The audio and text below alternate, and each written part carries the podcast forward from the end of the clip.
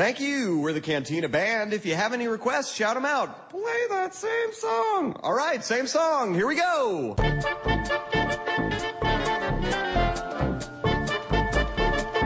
Papo inicial de hoje não é uma conversa sobre cinema, nem, nem notícias relacionadas à, à sétima arte, é um, mais um agradecimento. Esse dia 5, último passado, aí, 5 de agosto, essa última terça-feira, o pessoal do YouPix se juntou aí para fazer uma nova, uma nova coluna que chamava, chamada New Podcast da Semana, que é liderada pelo Bob, que faz o, que é parte do Renegados Cast, e também do Maroto do Geekvox, que já são podcasts já aí nas suas centésimas edições. O Renegados está na centésima primeira, o Geekvox já tá na 150, se eu tô bem me lembrado. Eles abriram essa coluna nova, recomendando a gente como podcast no, é, relativamente novo a ser ouvido. Aí sim, hein? É.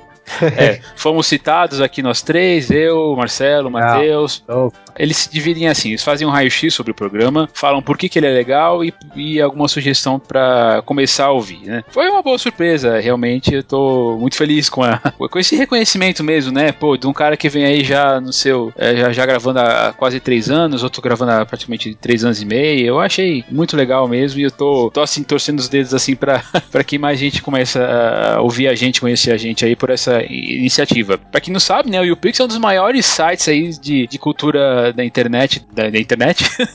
eles até têm, um, ele tem, eles têm até um festival anual que mistura com comportamento, tendência, universo digital. É bem legal mesmo e se você não conhece, vale a pena conhecer o YouPix e conhecer o festival também lá deles, né, que, eles, que eles fazem anualmente. Também agradecendo, né, a lembrança, é, o YouPix é, eu já conhecia antes, né, em relação às categorias, né, que eles sempre premiam em relação à, à internet, a questão de comportamento, a web, é, celebridades, não sei se pode dizer assim. Tem várias categorias no YouTube que são bem interessantes, né, que serve até para apresentar ao um grande público uh, determinado nicho, seja de podcast, seja de canais de YouTube ou de pessoas mesmo influentes, né? E acho muito interessante. E fiquei também muito feliz com a menção, porque hoje, se você pesquisa na internet, existem vários podcasts podcasts com N temas. Até você selecionar um que te agrade ou que a dinâmica também vai ser do seu agrado, é difícil. Principalmente cinema. Cinema são muitos, muitos podcasts, é, alguns assim, bem estabelecidos. A gente pode pegar, assim, talvez o Cinema em Cena, o Rapadura Cast, que são os mais conhecidos, né? Tem o Jovem Nerd também, que às vezes fala sobre cinema atuar nesse meio é meio complicado, né? Porque já tem vários aí estabelecidos e a gente está aqui buscando, né, trazer informação, diversão também, né? Que a gente brinca também um, um pouco durante o cast. E, e uma coisa que eu, a gente, eu acredito que a gente tem buscado aqui e acho que temos conseguido é trazer uma identidade própria. Porque, assim, a gente tem assim, as influências né, de alguns podcasts que a gente ouve. Uma coisa que às vezes me incomoda é, é, ver podcasts que são uns copies dos outros, principalmente desses que têm maior relevância. A gente, sim, embora tenha algumas influências, mas a gente foge daquela fórmulazinha básica de, que funciona muito bem para alguns, mas acredito que não tem que ser copiado por todos. Eu acho que cada um tem que encontrar o seu estilo. E acredito que a gente está conseguindo o nosso e espero que mais pessoas conheçam o TigreCast, possam ouvir, possam comentar, possam fazer críticas, né? Até para que a gente possa buscar melhorar, ver no que, que a gente está errando, no que, que a gente pode contribuir mais, né? E compartilhe aí com, com o pessoal. Mas, mais uma vez, estou muito feliz e agradeço o pessoal do YouPix. O mais legal é que eles já começaram indicando o episódio 53, né? Que foi o. o... Do Operação Dragão. É, um episódio bem recente que saiu. Então, alguma coisa a gente tá fazendo certo, né? pra, pra eles começarem indicando um, um logo tão recente. É isso aí, Sim, lá, é bem visado, né? E é bem visado, né? Porque a gente tá falando do Bruce Lee, não tá falando de qualquer um. Você falou, Marcelo, sobre a, o número de podcasts, assim, programas pra, pra internet nessa temática, né? Eu participei recentemente de uma com o Thiago Miro, que é do Mundo Podcast, é, para ressuscitar o TeiaCast, que é um agregador de podcasts. Nós catalogamos lá entre várias pessoas 642 podcasts, 444 ativos, 102 são sobre cinema e TV. Ou seja, é a grande, é a grande maioria com 16%, em segundo lugar humor e depois terceiro lugar jogos. Realmente é muito difícil se destacar nesse mundo. E, como o Matheus falou, a gente deve estar fazendo alguma coisa de certo, né? Vocês podem não acreditar em mim, mas não é panelinha nenhuma, hein? O Bob, do Renegados Cast, eu não tinha ele, eu não tinha ele na minha lista de amigos. O Maroto eu tenho, mas a gente, a gente se conheceu no Star Wars Day faz muito tempo, só que a gente nunca trocou ideia realmente sobre essa questão aí de, de podcast. Foi uma surpresa o Bob chegar na minha timeline, na minha timeline não, na verdade me mandar uma mensagem pelo Facebook, né? Ver, ainda bem que não veio na pasta de outro lá, ficar escondido por alguns dias. que acontece. Tô muito alegre mesmo aí. E vamos, vamos ver essa proposta deles aí, né? Que a cada semana falar de um podcast menos conhecido, porque realmente aí na, na Podosfera são uns 20, 25 que você, no máximo, que são mais conhecidos, é que eles deram uma chance pra gente e a gente só tem a agradecer mesmo. E ainda é muito mais por estar no, no portal como o YouPix, né? Sim, sim, não é pouca coisa. É isso aí. E se você tem podcast, você pode entrar no link aí que eu vou deixar aqui no, na postagem depois. Você pode apresentar o seu podcast para eles. Eu falei do, do TeiaCast, você entra lá no, no teiacast.mundopodcast.com.br. Você pode adicionar o seu, o seu, o seu podcast, vai ser conhecido também. E espero aí que é, é, a mídia só tenha a crescer, né? É, é, é, difícil se destacar, principalmente se quer falar sobre cinema e TV, com certeza, mas de repente você acha aí um, um outro nicho que, que você gosta. Eu, por exemplo, assino no meu, no meu celular, eu tenho 37 podcasts assinados, de assuntos variados. Vai desde, também são alguns de cinema, outros de cultura, política, literatura, tecnologia. Você vai encontrando seu, seus preferidos aí e vai compartilhando assim pra principalmente fazer a mídia crescer. Então, eu, de novo, vou me repetir, muito obrigado aí, Bob, muito obrigado, obrigado Maroto, muito obrigado YouPix por, por essa oportunidade aí e vamos fazer o nosso melhor aí para continuar merecendo essa indicação. Aqui é o Thiago Liro Tigre. Aqui é Marcelo Zagnoli. E aqui é Matheus Des. E você está ouvindo o Tigrecast.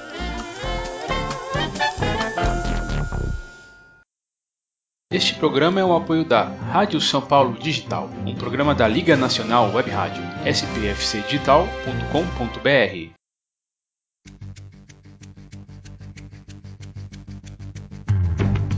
Bom, se você viu pela vitrine, já sabe que a gente vai falar de. Liam Neeson é o cara, né? Eu acho que é, esse episódio aqui esse tem, tem uma, é, praga um certo tributo a esse personagem, esse personagem, esse ator que passou por, demorou um pouco para se encontrar como ator. Ele é, nasceu em 52, ele já foi, ele já foi, ele trabalhou já na Guinness, ele nasceu na Irlanda, né? Na, na Irlanda do Norte. Ele já foi, ele trabalhou na Guinness, ele foi, ele foi caminhoneiro, assistente de arquiteto e boxeador amador.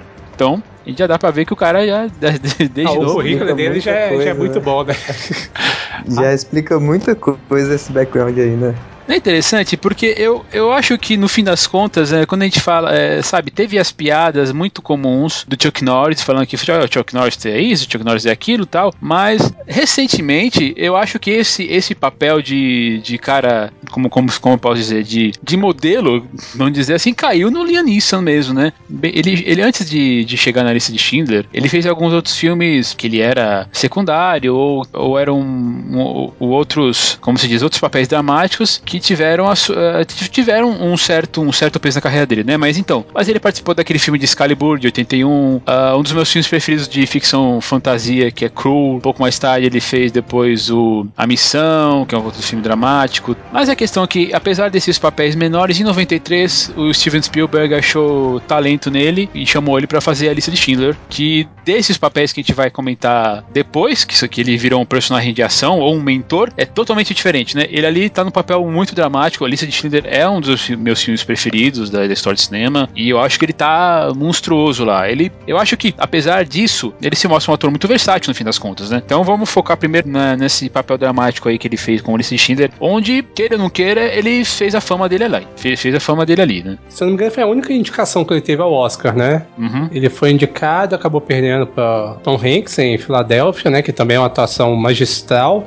O Spielberg o viu atuando no teatro, né? Já, ele tava já, já feito algumas peças, é, alguns filmes, né? Mas foi o Spielberg fez uma viagem para Londres e o viu atuando e é, aí que decidiu convidá-lo para fazer a lista de Schindler, que foi o papel que impulsionou a carreira dele, né? Talvez seja também o papel que exigiu maior atuação, é, maior trabalho dele, né? Porque é um, é um filmaço, né? Um, uma carga emocional fortíssima, principalmente pelo Spielberg, que é judeu, né? Ele tinha um compromisso de fazer um filme sobre o povo dele, né? É, a lista de China, se eu não me engano, é, os direitos sobre o livro tinham sido comprados cerca de 10 anos antes, é bem tempo. E, e o Spielberg ficou protelando, protelando. Aí quando chegou no início dos anos 90, com a guerra, se eu não me engano, ali a, a separação da, da Yugoslávia, aqueles conflitos e um, um pouco de renascimento do neonazi, do nazismo, né? O neonazismo nos anos 90,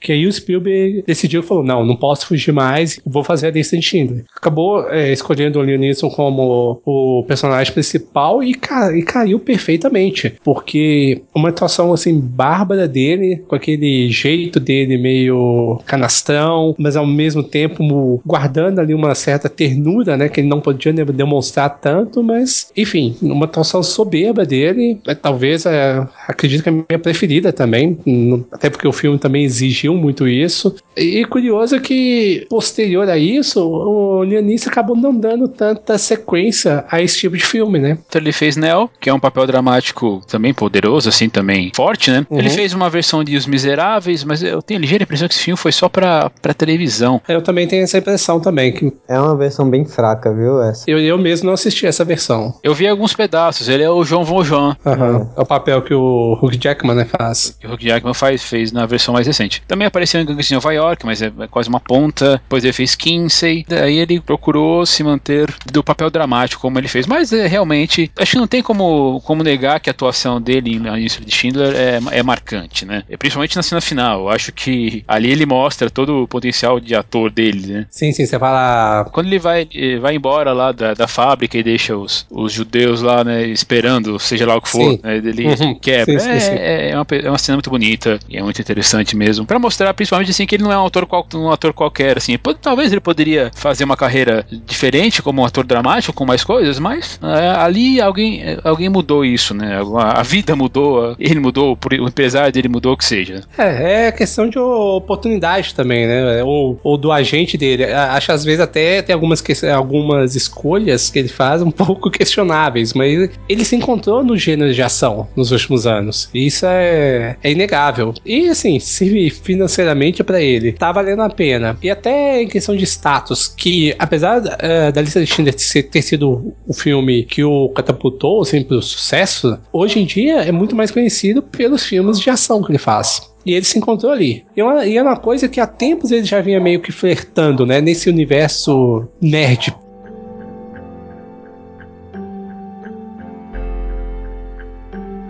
Basicamente, depois disso, depois de virar, depois de passar por esse papel dramático, alguém olhou para ele e falou: esse, esse cara tem cara de mentor. Alguém que vai dar as dicas pro personagem, pro herói, pro protagonista que seja. Ele não vai ser o protagonista em si, mas ele vai ser aquele que vai guiar ele. Então, em 99, a gente, é, é o primeiro filme desse papel de mentor com Star Wars, episódio 1, A Ameaça Fantasma, isso em 99. Depois a gente vai passar ainda, algum tempo depois vai em Cruzada, de 2005, Batman Begins, também de 2005, que ele é o do, que ele é o do cara, é o, do é o House, House al Ghul, as Crônicas de Nárnia, as três versões que ele, que ele fez o... O Leão, né? O Aslan. O Aslan, o Aslan né? E Fúria de Titãs, que ele não deixa de ser um mentor, né? Afinal de contas ele é Zeus, né? Então pra começar já esse negócio dele ser, ser o cara, pô, ele já faz uma representação de, de Jesus Cristo, que é Keinar, né, que é o leão, o Aslan, e um outro deus, que é Zeus, né, em Fúria.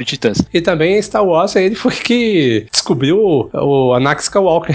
Sim, é verdade, que é, no fim das contas, é uma parábola com a, com a anunciação, né? Sim, sim, sim. Todos esses episódios aí que eu falei, no Star Wars episódio 1, ele ainda também ele é um misto de, de ação, porque ele é um cavaleiro Jedi, né? Ele não tem uhum. como não deixar de ser, né? Então ele branda o sabre de luz, ele, ele defende alguns tiros, corta, corta algumas, alguns androides por aí. Ele é, ele é aquele cara que realmente vai guia, ele guia o Obi-Wan Kenobi, né? E depois ele, ele introduz o, o Anakin ao, ao nosso mundo, né? É claro, né? Episódio 1 é aquela coisa, quem sabe, é um filme questionável.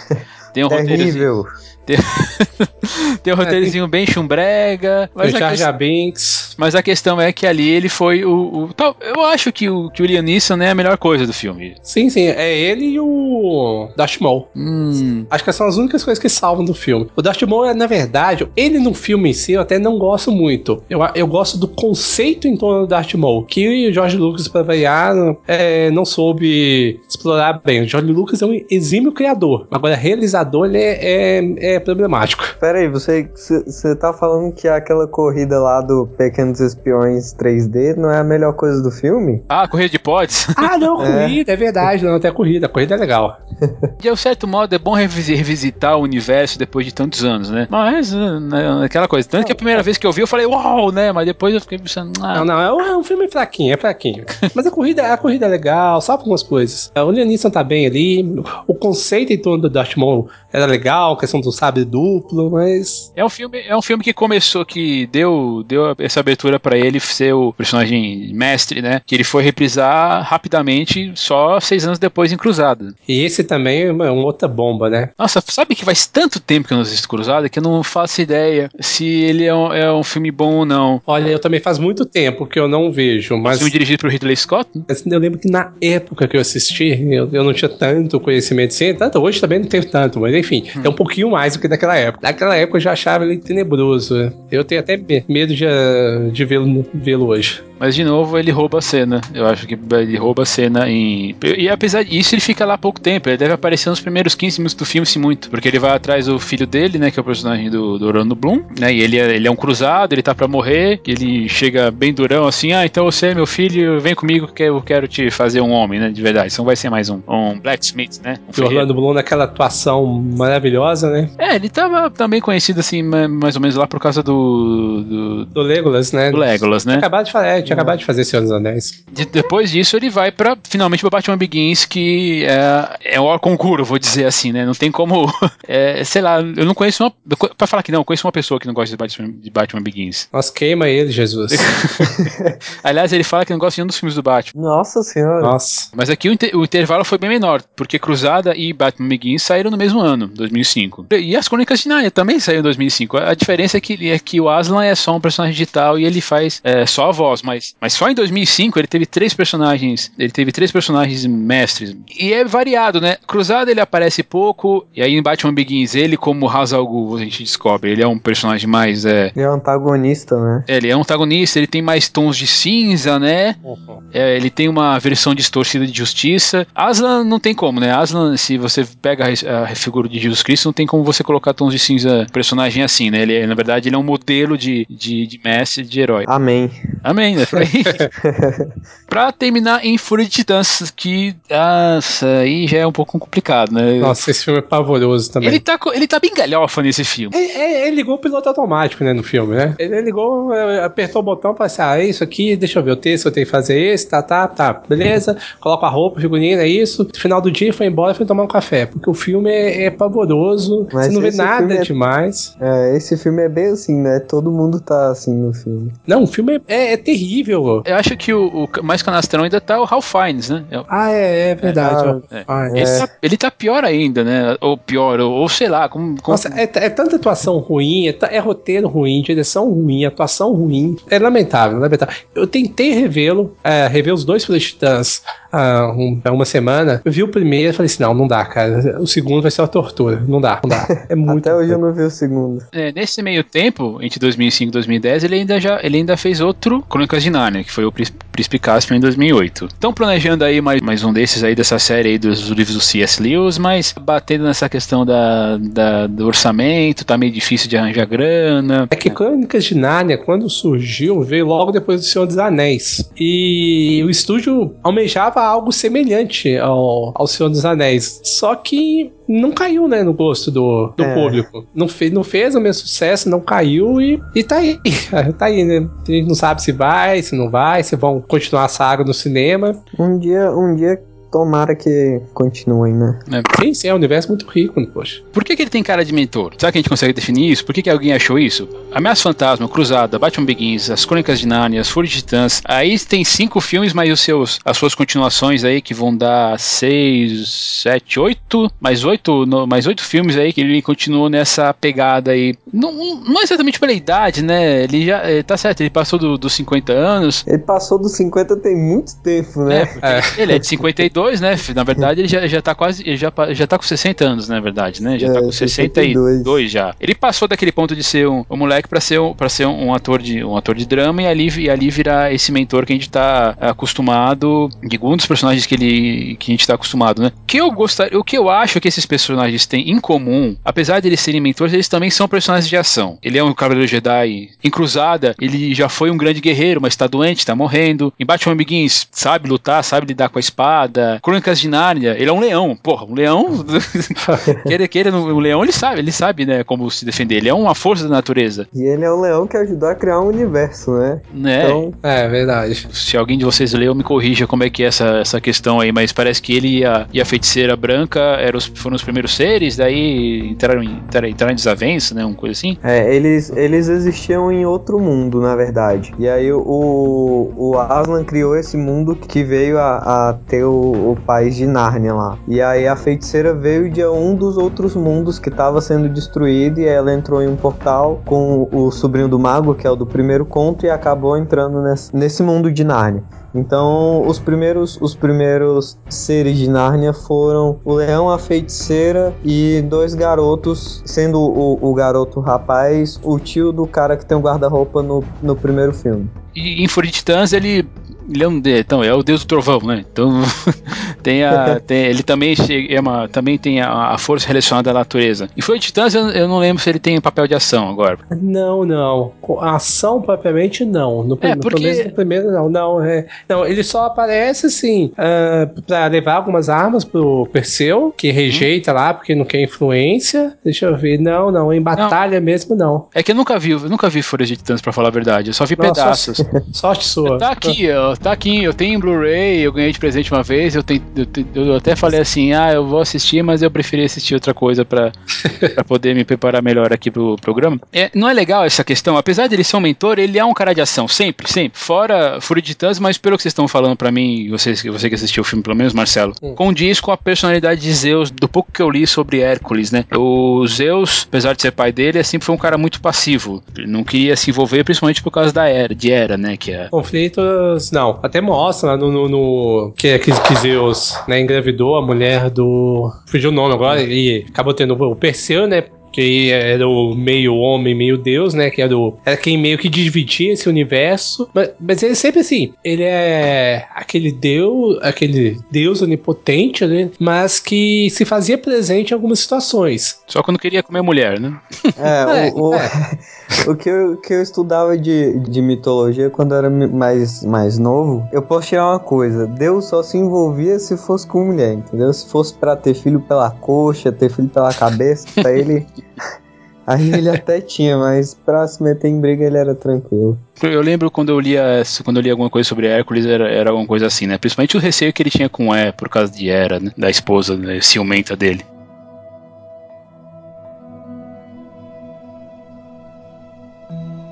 Nós temos aqui um, a primeira parte um mentor e nesse meio tempo nós tivemos o, o personagem de ação. Mas apesar de a gente, de a gente falar que ele, ah, ele, beleza, ele começou sim, alguém viu um personagem de ação em 99, quando colocou ele como o Qui-Gon Jinn, quando ele foi o protagonista em Busca Implacável em 2008, tem que voltar um pouco antes e pegar o primeiro filme que ele foi como protagonista, aquele 1990, o Darkman, Vingança Sem Rosto, teve esse subtítulo aqui no Brasil, dirigido pelo Sam Raimi, que eu revi e eu fiquei um ligeiramente decepcionado com, com, com, o filme. Tava fazendo essa pesquisa e eu falei, caramba, ele foi o Darkman, né? E o Darkman foi o primeiro personagem de ação dele mesmo, de o personagem cai na porrada. Tá certo que ele fica a maior parte do tempo com faixas no rosto, né? Porque ele foi queimado vivo, né? Mas enfim, ali foi a primeira vez que ele, que ele fez o personagem de ação mesmo, né? Que, que meteu a mão na massa, né? Vocês lembram desse filme? Chegaram a ver ele recentemente? Eu, não... não eu, eu, lembro de muito pouco dele, muito pouco. Não, não, não cheguei a revê-lo agora, mas foi um filme que assim, não, não rendeu o esperado, foi até mal pela crítica também, né? Fazia anos que eu,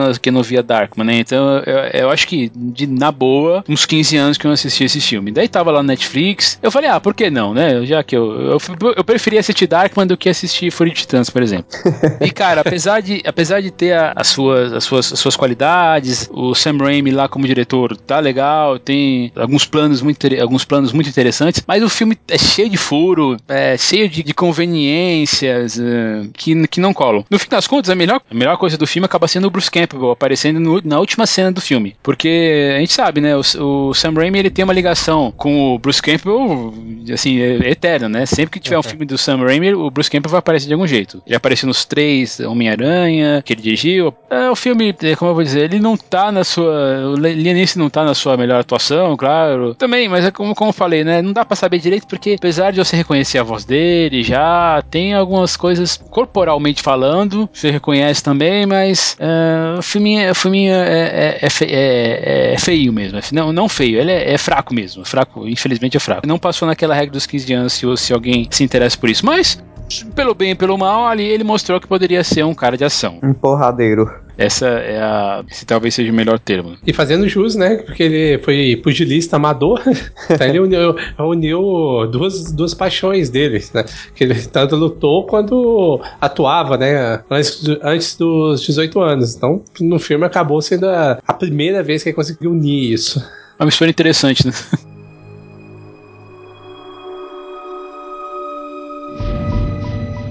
Mas então, vamos passar aqui para essa parte de herói de ação. Temos então Busca Implacável 1 e 2, Desconhecido, A Perseguição e Sem Escala. Só aí são cinco filmes que ele teve um papel real, não só como um papel de ação, mas como um papel de protagonista, porque todos os filmes lá atrás, em episódio 1 eu até considero que ele é o protagonista, sim. Em Cruzado ele não é, Batman não é, Crônicas de Narnia não é, Fúria de Titãs ele não é. Ele é todo, ele é um personagem secundário sempre. Aqui não, aqui ele já ele não só, ele não ganha só o status de protagonista, ele ganha o o status de motherfucker mesmo, né?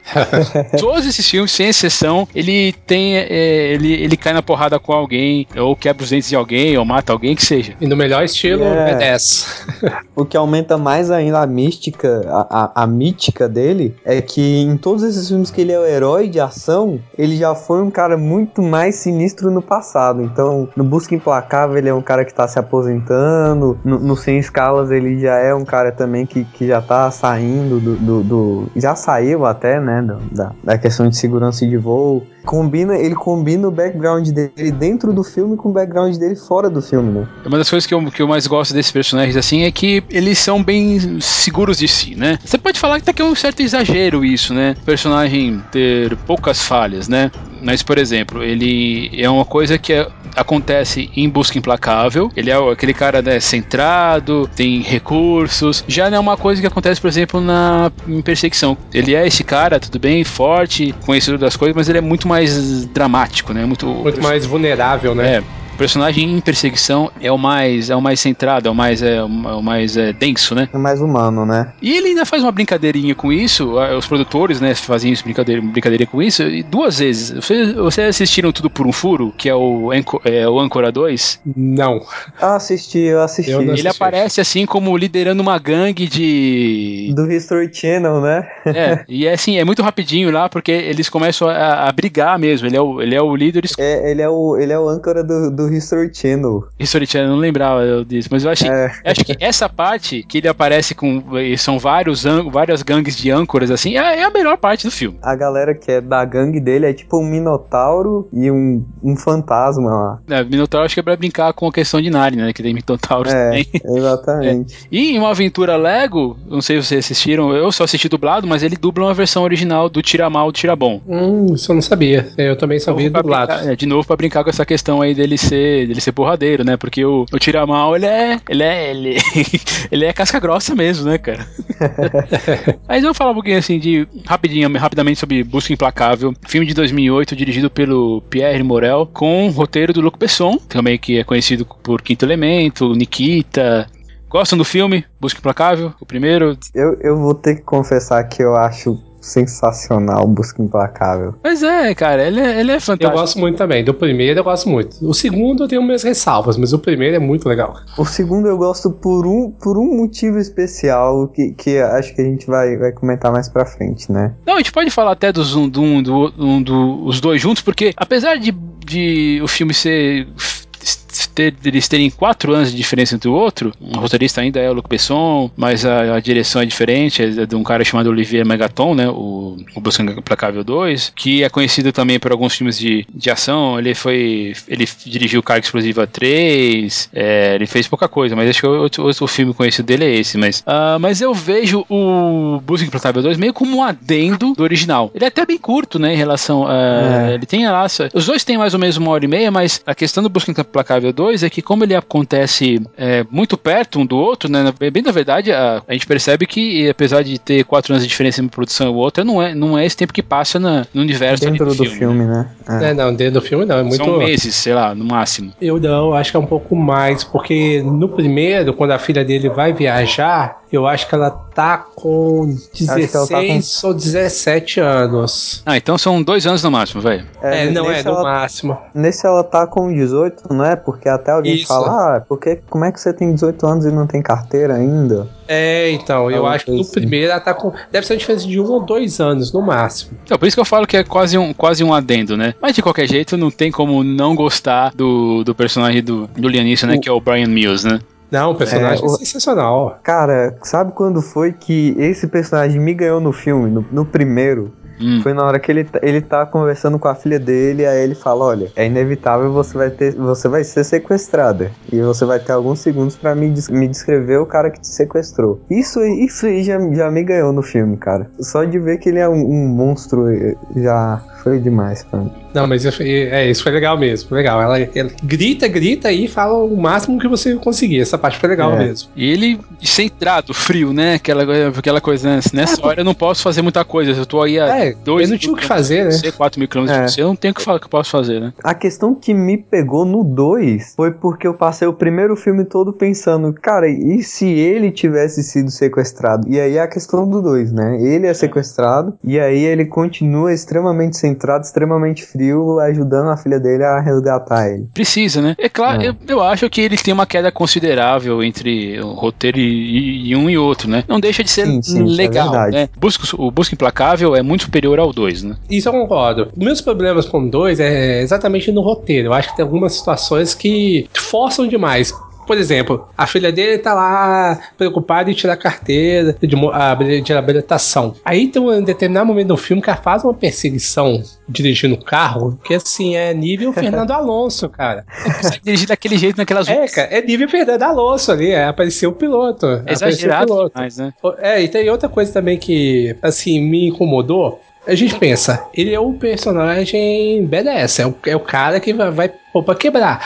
E ele deu conta de todos os inimigos sozinho no, no primeiro filme. Aí, a, junta a família né, dos albaneses para poder planejar né, sua vingança, conseguem sequestrá-lo. E o que, que eles fazem? Deixa o cara sozinho em um determinado momento do filme. Ah, né? Bandido idiota, não adianta, ah, cara. É, Bandido é palhaço mesmo. É, eu, é. eu, entendo que precisa ter alguma falha pro cara conseguir fazer algo. Mas no mundo real, o mundo ideal, se, se você sabe que aquele cara é totalmente capaz de fazer fazer o que ele já fez, é, que foi dizimar toda uma família, toda uma uma organização, você não pode descuidar um segundo daquele cara. E ele consegue, vai lá da instrução e a filha dele solta as bombas no meio de Istambul e ninguém dá nada, ninguém fala nada, ninguém aparece. Mas é, é, um filme divertido. Tem muita liberdade poética, muito, muita demais. descrença nesse filme, né? acho que a palavra-chave para esse é. filme é suspensão de descrença. Não, você tem demais, demais. Imagine você, se você pega o seu carro, acelera com tudo na embaixada americana, em Istambul. Eu acho eu tinha levado tiro, cara. Impossível. Com toda certeza. Com toda certeza. Tinha virado fumaça, cara. É, naqueles primeiros metros. É porque, é porque eles olharam assim e aí um, um guarda falou pro outro: Caramba, é o Liam Neeson que tá no carro. Não atira, não atira. atira ele, não. É. Não, mas assim, é, é um filme que diverte. Ele, ele cumpre o papel dele que é entreter. Por, esse, por essas coisinhas eu, eu, eu coloco ele no nível inferior ao primeiro. O primeiro eu acho espetacular. Eu também não vejo muita graça na Maggie Grace. que é, a, que é a filha dele, a Kim, né? Que ah, acho ela bem. Bem fraquinha, né? Assim, é, fez uma né? personagem Lost. É, ela era Shannon. É ela era Shannon. A ganhou Shannon, Shannon, é. Ganhou conhecimento disso aí, né? né? De conhecimento, ganhou destaque nisso aí. Ah, Frank Jameson, sei lá, no primeiro filme ela aparece relativamente pouco, né? Pra falar qualquer coisa. E no segundo ela é a donzela em perigo, né? Então, não é. Não vai. Não adianta, é lianista na cabeça e pode, pode e... mandar quantos albaneses você quiser que o cara resolve a situação. É. E vai ter um terceiro filme, né?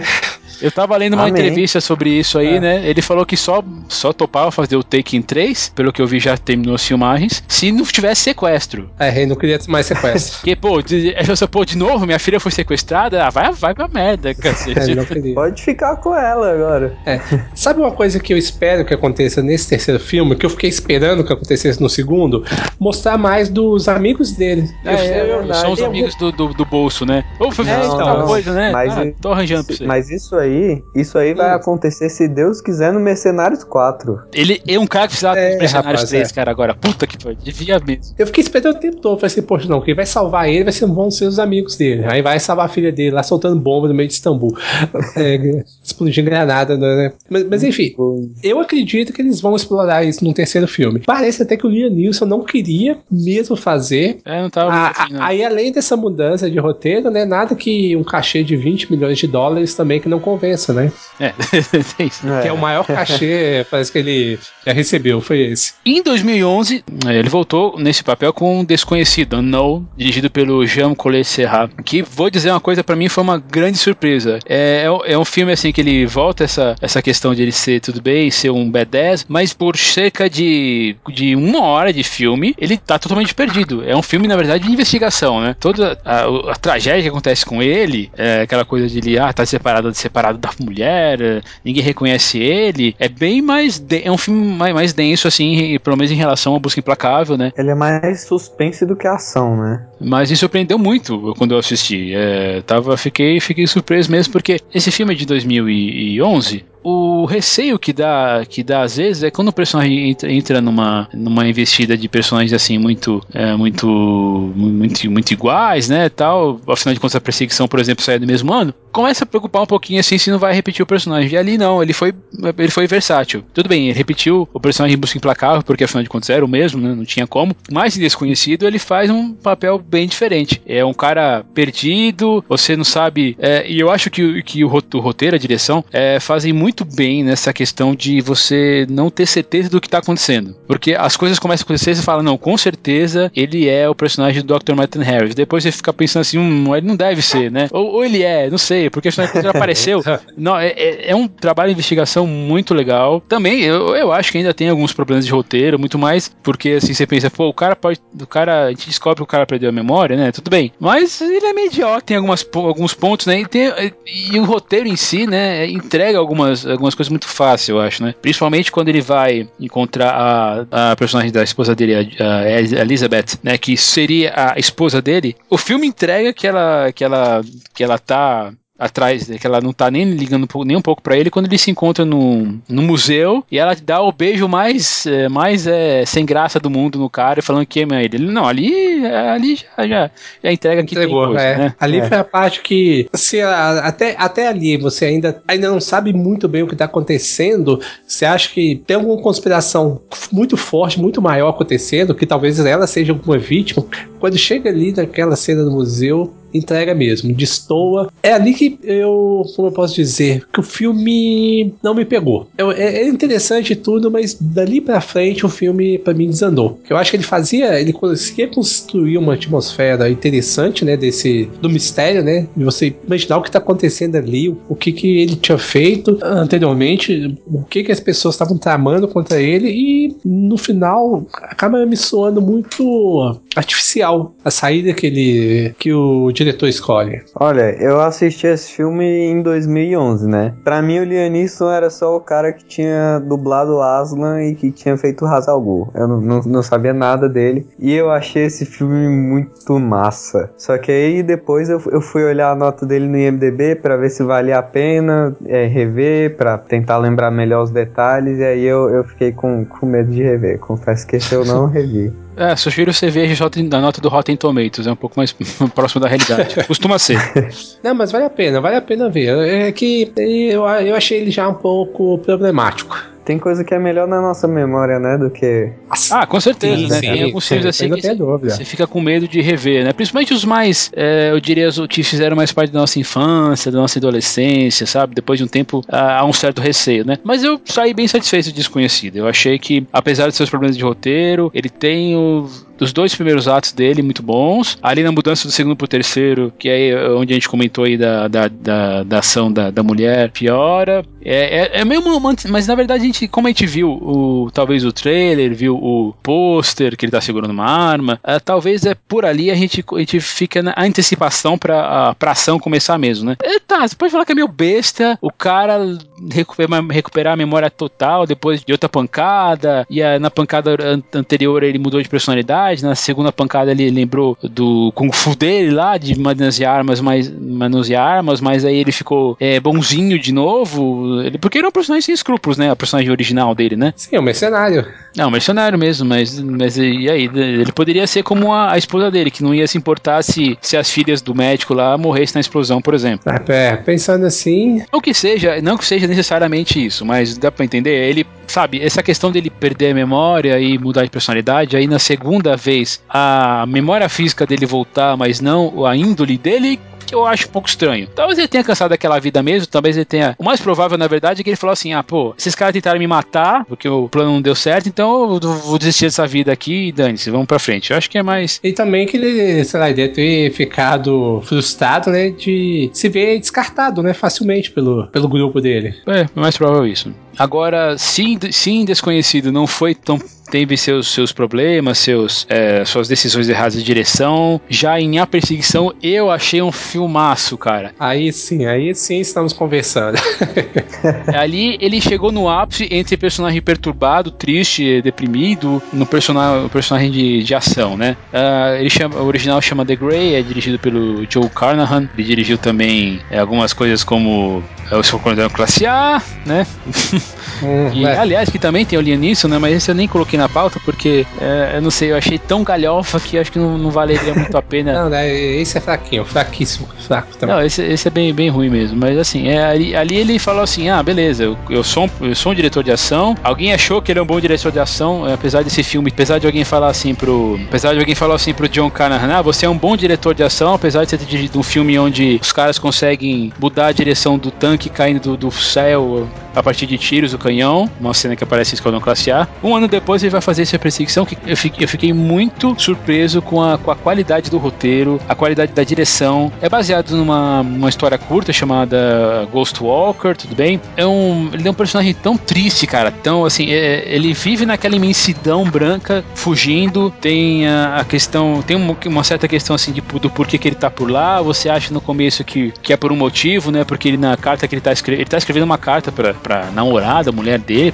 seja lá o que for. Ela fala, ele fala desde assim, eu te perdi, não tem como como eu te vou, como fazer você voltar, você voltar para mim, mas parece que é culpa dele, né? A direção dá a entender que ele tá se sentindo culpado por essa tragédia ter acontecido, né? Ele não te entrega, né, de cara, ele deixa para você mesmo formular a sua teoria, o que eu acho muito válido. Aí você não não, não forma um logo de cara um conceito de cara, sei lá, um cara perfeito perfeito ali. Diferente, por exemplo, do Busca Implacável, que você, você não duvida da capacidade do personagem, ali o tempo todo você duvida dele, porque você vê que é um cara que tá fragilizado. Você não sabe até onde, até onde ele vai ali, o que, que ele é capaz, qual é o tamanho da dor que ele carrega. Você sabe que é imensa, principalmente pela cena logo do início, né? É que ele vai falando da, da carta e ele coloca a, a arma, chega a colocar a arma na boca, né? Só que ele não dispara. Esse é um filme que eu não vou falar para vocês a, a, aqui a conclusão, não vou dar muitos detalhes da, da história, mas esse filme ele, ele até tecnicamente é muito interessante. Tem uma a cena que quando o avião cai e ele tá assim sonhando que tá do lado da namorada dele, da, da esposa. Num, num, ele se vê numa imensidão branca, como se estivesse embaixo de um lençol, e ele é puxado, a, e aí ele se separa da mulher. É uma montagem, cara, de, de, de um plano para o outro, de uma, de uma situação é, para outra. É fantástica. Sensacional. Sim, mesmo, muito bom mesmo. Então veja bem, gente, é, que tá ouvindo. Esse filme não é só bom porque tem o personagem Motherfucker do Otway, né? Que é o personagem do Liam Neeson. Ele é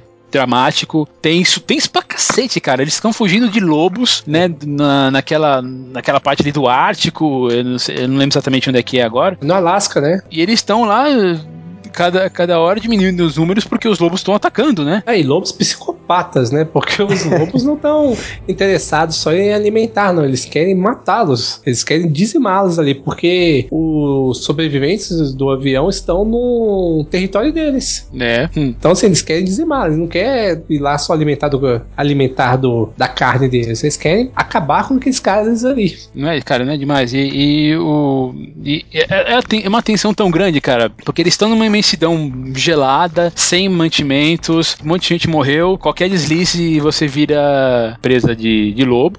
Você não vê os lobos, mas este vem, né? Essa é a pior parte da, da história. Né? É, e isso é uma sacada muito legal que o cinema já mostrou várias vezes que você não precisa ver o seu inimigo, o seu adversário, para você sentir medo dele. A sugestão dele causa tanto ou até mais terror do que você visualizá-lo. E isso o filme trata muito bem. Com a fotografia belíssima. É, e, e, você vê que eles estão ali naquela situação extrema, né? Porque, poxa, caiu, o avião deles caiu no meio do, do nada, um frio, sem, sem mantimento, sem, sem recurso para sobreviver e ainda sendo atacados por lobos, que vão atacando um por um, né? E você não sabe quem é o próximo, se você vai ser o próximo. É, a pessoa tem que preocupar em sobreviver e, e, sair dali o mais rápido possível, em se proteger do, do lobo. Então, assim, e o frio é uma situação extrema e o filme te constrói isso de uma maneira que te deixa tenso também. Não, não, não é aquela coisa jogada, não ele vai construindo a tensão gradativamente e, e você e te causa até uma sensação de claustrofobia, porque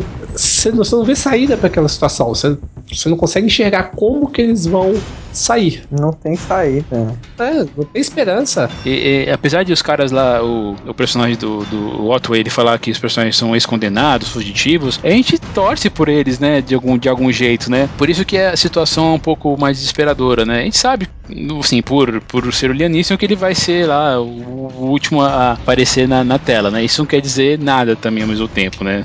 Cara, é, é, é assim, eu gostei muito de, de ter conhecido esse filme, realmente não, foi a primeira vez que eu, que eu vi, foi pra para gravar esse, esse programa, já tinham me falado muito bem dele, só que eu não esperava que fosse tão bom.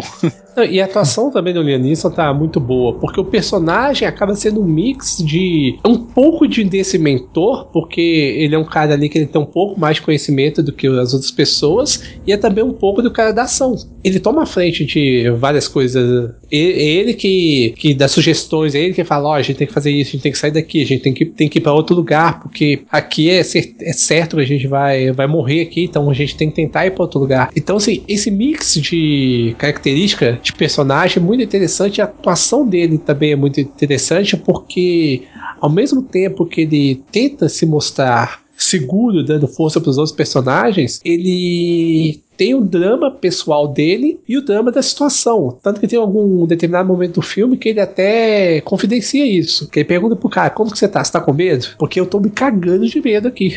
Até então, ele não demonstrava aquilo com palavras. Mas você sentia. Só que ele tinha que mostrar uma posição mais firme. Justamente para que os outros ao redor dele não desabassem. Ele tava um dos mais, mais perdidos de todos, né? Mas ele é interessante que, perdidos, perdidos assim, eu digo na, na situação, né? Ele não teria teria, ele não tinha uma, uma solução muito clara para sair daquela situação. Ele tinha que ir um passo por cada vez. E ali no próximo ele descobriria o que vai, o que vai fazer, porque ele tá num território desconhecido, com predadores em volta, né? E ao mesmo tempo ele não deixa de ser um pouco. Ele se, ele se deixa ser um pouco doce quando escreve a, le, a, le, a carta de suicídio e quando ele lembra sobre o pai, que era um poeta, né? Ele até cita uma, uma poesia que era muito. Poesia lindíssima, né? É muito bonita, tem poucos, poucas linhas, tem só quatro linhas, que ele, ele cita mais uma vez na, na história. Putz, cara, é, é, realmente, esse é um filme que, por exemplo, você falou aí, Matheus, de ver a nota no MDB, esse filme tem 6.8 de média. Ele não é 6, um filme 6.8 nem ferrando.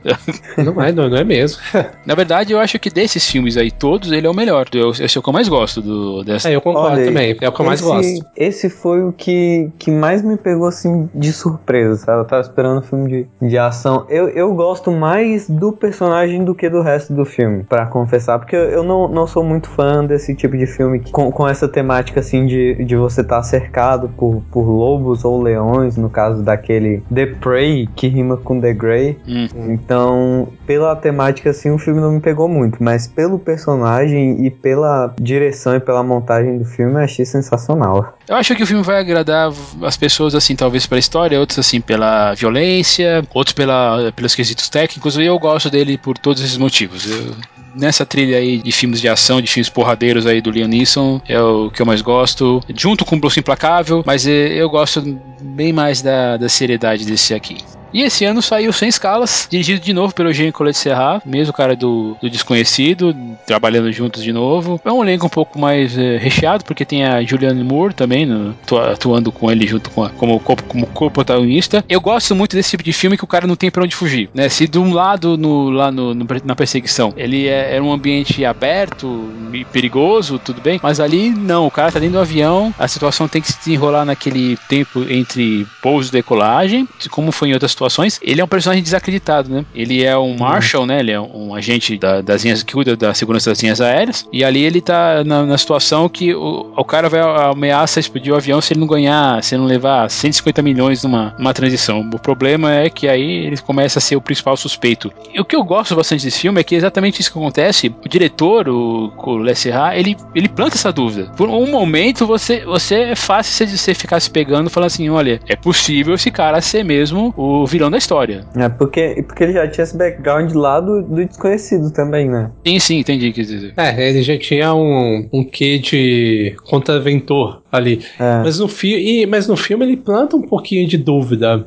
da mesma. E porque quando ele vai conversar com as autoridades, para as autoridades, tudo indica que na verdade ele é o culpado. Porque a conta tá no nome dele, né? o histórico dele já não era muito favorável. Primeira cena que a gente vê, ele tá. Do filme, ele tá. Ele tá enchendo a, Não enchendo a cara, né? Mas tá tomando lá a sua dose necessária de álcool, né? Por aquelas garrafinhas. Afinal de contas, ele mata o primeiro cara, né? Cara, isso eu acho sensacional nesse filme. Ele fala, né? O bandido fala: você vai, alguém vai morrer em 5 minutos. E aí, pá, é ele que mata. Nossa, cara, isso é, isso é, é muito legal. Isso, é, isso é legal. E, te, e, quebra, né? Uma, porque você fica, de certo modo, você fica esperando, né? Poxa, alguém vai morrer. Quem vai morrer? Onde vai morrer? Na primeira classe? Onde, onde quer? Onde quer? E o primeiro pessoa a morrer é ele mesmo que mata. É, é, acho... é isso é sensacional. Um grande meta do roteiro. Então, assim, mais um filme pra te colocar na lista de, de preferidos, eu acho. Mas sim, esse, sim, é um filme, filme legal. Acaba, acaba me perdendo um pouco, viu? No terceiro ato ali, ele vira qualquer filme de, de ação e aí eu fico bem incomodado. Mas eu acho que a gente esperou bastante para isso acontecer, né, sabe? Porque determinada hora os passageiros se voltam contra ele, tiram ele, desarmam ele e tal, porque afinal de contas eles acabam acreditando que ele que é o, que é o, que é o bandido mesmo. Daí vai segurando um pouquinho pra ação. E, pô, e sem querer ser chato, ele, dá ele consegue dar um tiro enquanto tá, o avião tá dando um mergulho, cara. Ele. é, é, não tem como discutir uma cena como essa. É eu, eu, concordo um pouco com o Matheus. Assim, é, eu acho o filme legal, um filme assim, divertido, que cumpre o que ele promete. Mas ele, ele tem esse problema no terceiro ato, né? Realmente que, que destoa um pouco da, da tensão que foi criada no, no início, mas, sabe, é um filme que vale a pena ver, não é? é olha, eu só perdoo essa despirocada que, o, que o roteiro dá para virar um filme qualquer de ação porque é o Liam Neeson. E ele nisso aí é o cara. É, exatamente. Sim, sim. Não, é o cara que fez boxe, fez teatro, e trabalhou na Guinness, cara, ele pode. É, ele pode. ele pode. Ele só tem um problema, cara. Eu fico imaginando o cara que quiser namorar uma filha dele, hein? Opa. problemas, problemas. Vamos ver, vamos ver.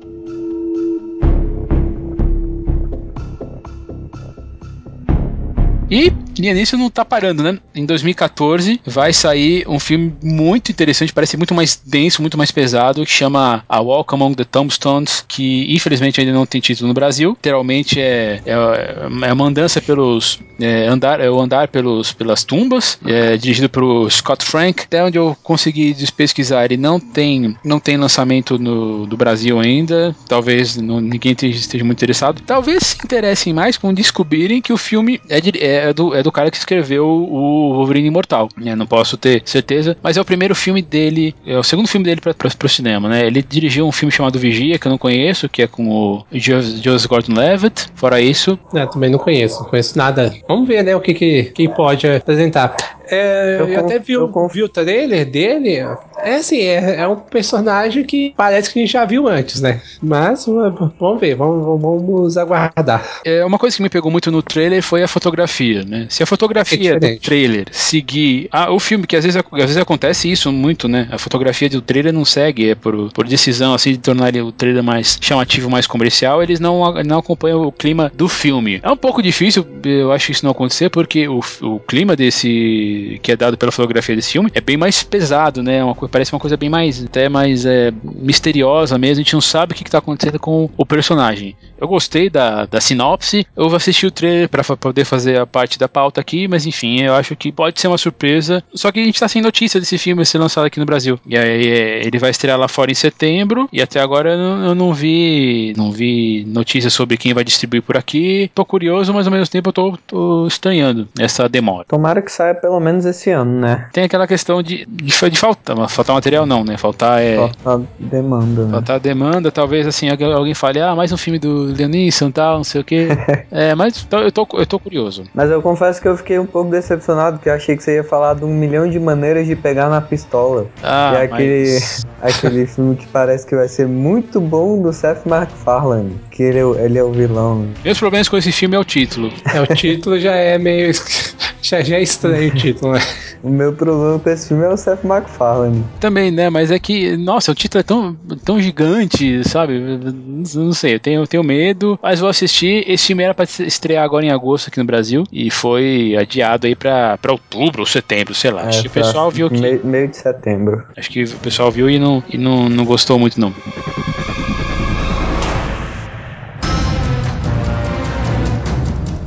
Vamos falar assim, discutir as melhores cenas aí do, do, do, do personagem. Eu acho que não, não tem como ligar em personagem em, na busca implacável o diálogo que ele tem com o sequestrador da filha, né? Da, né? Ah, eu não sei quem você é, não sei o que você quer. Mas eu vou te achar e eu vou te matar, filho. Eu vou te matar. Exatamente. Sensacional. Do lado dramático, eu vou pegar no, na lista de Schindler, né? Claro. Eu vou pegar aquela cena no final, quando ele fala, quando ele tá chorando, né? De desespero, e falando, poxa, mas eu poderia ter salvado mais pessoas. E o pessoal consolando ele ali. Aquela cena é, é fantástica, fantástica. Que você vê ali a entrega dele na atuação. E é um momento muito forte do filme. Então, assim, na parte dramática, é a minha preferida é ali. É essa. De ação, tem essa, é óbvio que a gente comentou antes do diálogo com o sequestrador. E eu vou citar uma outra, que é a tortura que ele faz nesse mesmo sequestrador. Uhum. Quando ele. Se não me engano, ele amarra o cara numa cadeira. Essa. Nossa, essa tortura é sinistra. Essa tortura, é. cara, me dava arrepio. Na hora que ele, ele finca aquelas coisas na, na, na coxa dele. E fica dando choque elétrico aí de, de acordo putz, com a... Putz, cara. Aquele choque deu arrepiei bi, cara. Falei, putz, cara. Ali falei assim, caramba, cara, não quero esse cara contra mim de jeito nenhum. é, afinal de contas, é, a, a, frase já é, já é assustadora, né? Busca Implacável. Tem, virou, e acho que virou icônica de cinema. É, já foi até parodiada em, em, alguns lugares, como no, no Family Guy. Tem um, um episódio que a, que a, a filha do, do Peter é sequestrada. Ele tem uma fase parecida ele fala assim: Eu não sei quem você é, mas eu não sei fazer nada dessa vida e provavelmente eu nunca vou te achar. é bem legal. Você, Matheus, mais alguma? Cara, essa, essa cena aí que o. Essa cena aí que o Marcelo falou de, de ação, o final dela é, é o que torna ela ainda três vezes mais sinistra. Que é a. O cara, o cara finalmente desembucha e aí ele fala: Eu aprecio que você tenha contado a verdade, mas isso não vai te salvar. E aí liga. liga a energia e deixa o cara lá morrer com até o coração dele aguentar. Isso é sinistro. Tem, tem algumas cenas de, de ação ali no, no, no Batman que eu gosto que, que eu acho bem legais. Batman é o concurso, né? Como, como, como eu falei no começo, né? Eu, eu, eu acho que eu nunca respeitei um personagem é, é, animado tanto quanto eu respeitei. Acho que só agora com, com Caesar, né? Interpretado pelo Andy Serkis, que eu fui interpretar, é, que eu fui admirar algum personagem animalesco assim, tanto quanto eu admirava o Aslan quando era, era mais novo. O Aslan pra mim era, era o, o, o cúmulo da, da, do poder na Terra. É, ele é um personagem nobre, né? Você é, ele é um personagem, além disso, é carismático. Fim das contas, é aquele cara que você seguiria, né? Por, se você for Isso, e, na guerra, né? E não só pelo, pelo tamanho dele, nem, nem pela. Ele representa filosoficamente, mas ele tem uma voz muito imponente nesse filme. Ele é o tipo de, de, de personagem que se ele fosse um. Se ele fosse um, um raccoon, como é que é? Como é que fala raccoon? Guaxinim. E se ele fosse um guaxinim com aquela voz, eu ainda respeitaria demais. e aquela cena do final do The Grey, que é linda. Que, que na verdade é só ele recitando o, o, poema, né? Mas, mas eu acho linda demais essa cena. É, né? Que vai fechando assim nos olhos dele, aí fica Poxa, meio parecido linda mesmo. com o pôster. Fica Poxa, meio muito parecido legal. com o pôster do filme e aí fecha. Eu acho sensacional. Uhum. E aquele diálogo que eu falei dele com a filha dele, né? No, no, no primeiro Taken, que eu acho fantástico também. Bom, eu diria, além desses aí todos que vocês já citaram, eu gosto muito em Cruzada, o juramento que ele faz o filho dele, o filho dele fazer, né? Você tem que, você tem que ser bravo, é, sempre, sempre procura a verdade, mesmo que isso leve à sua morte, proteja aqueles os, os inocentes que não podem se proteger e nunca se e nunca faça nada de errado. Esse é o seu juramento. Aí pá, né, dá um tapa na cara do filho e fala: Isso é para que você se lembre dele. É.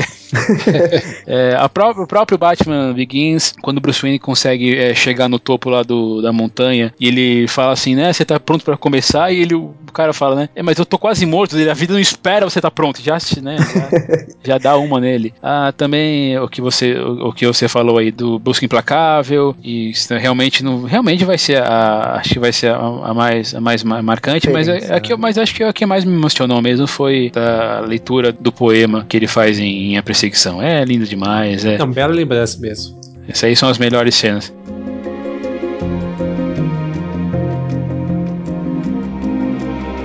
Mas é isso aí, gente. Estamos terminando mais um programa. Muito obrigado a vocês por terem ouvido e vocês por terem participado. Estamos aí fazendo um especial, né? Não foi nada muito, muito aprofundado, só para lembrar que como personagem, como ator, o Liam Neeson ele, ele ainda está aí fazendo esses papéis de destaque. Vamos ter ainda o Taken 3, né? Busca Protava 3, o Alcomon do Tom Stones. Não sabemos onde, até onde vai, mas assim, é aí uma pequena lembrança desses nossos filmes preferidos aí do, do Liam Neeson, né? Esse ator aí com seus 62 anos e ainda botando para quebrar, certo? E por favor, Liam Neeson no Mercenários 4. Por favor, é, é isso aí. Sim, sim, porque, sim, sim. Porque vai, deve, deve é. dar uma caralhada de dinheiro esse filme. O, 3, o, Liam Neeson é o Chuck Norris dessa geração, pô. Realmente, cara. eu também acho, eu também acho. Acho que, acho que as piadas que foram, foram ser feitas no futuro vão ser, vão ser é, a favor do, do Liam Neeson, né? Tanto que tem uma que é uma, um meme que eu achei legal, que no, no começo é, é a cena dele no telefone do, do Busca Implacável. Ele fala: Vou te dar duas opções. Dele, uma, foda-se, eu sou o Liam Neeson. E acabou, só isso. eu achei isso genial. então é isso aí, gente. Valeu. E vocês acham a gente aí por aí no, no Twitter, no arroba Marcelo Zagnoli, no arroba Mateus Des, Mateus com TH, e eu no arroba otigre1982. Também não esqueçam de entrar lá no tignoscinema.com para as últimas críticas, notícias e os podcasts antigos. Não esqueçam de comentar, comentar esse episódio, comentar episódios antigos. Se preferir fazer isso por e-mail, é no contato arroba pela página no Facebook, fb.com.br um Tigre no Cinema, ou pelo perfil oficial no Twitter, é arroba Tigre no Cinema. Vamos aqui acabar com a nossa, nossa trilha sonora tradicional. A gente vai ouvir aqui uma música do New Order que aparece na trilha sonora de Desconhecidos, é Blue Monday. E Legal. a gente se vê aí na semana que vem. Muito obrigado aí pela audiência de vocês e tchau. Até mais, pessoal. Tchau. Até mais. Valeu.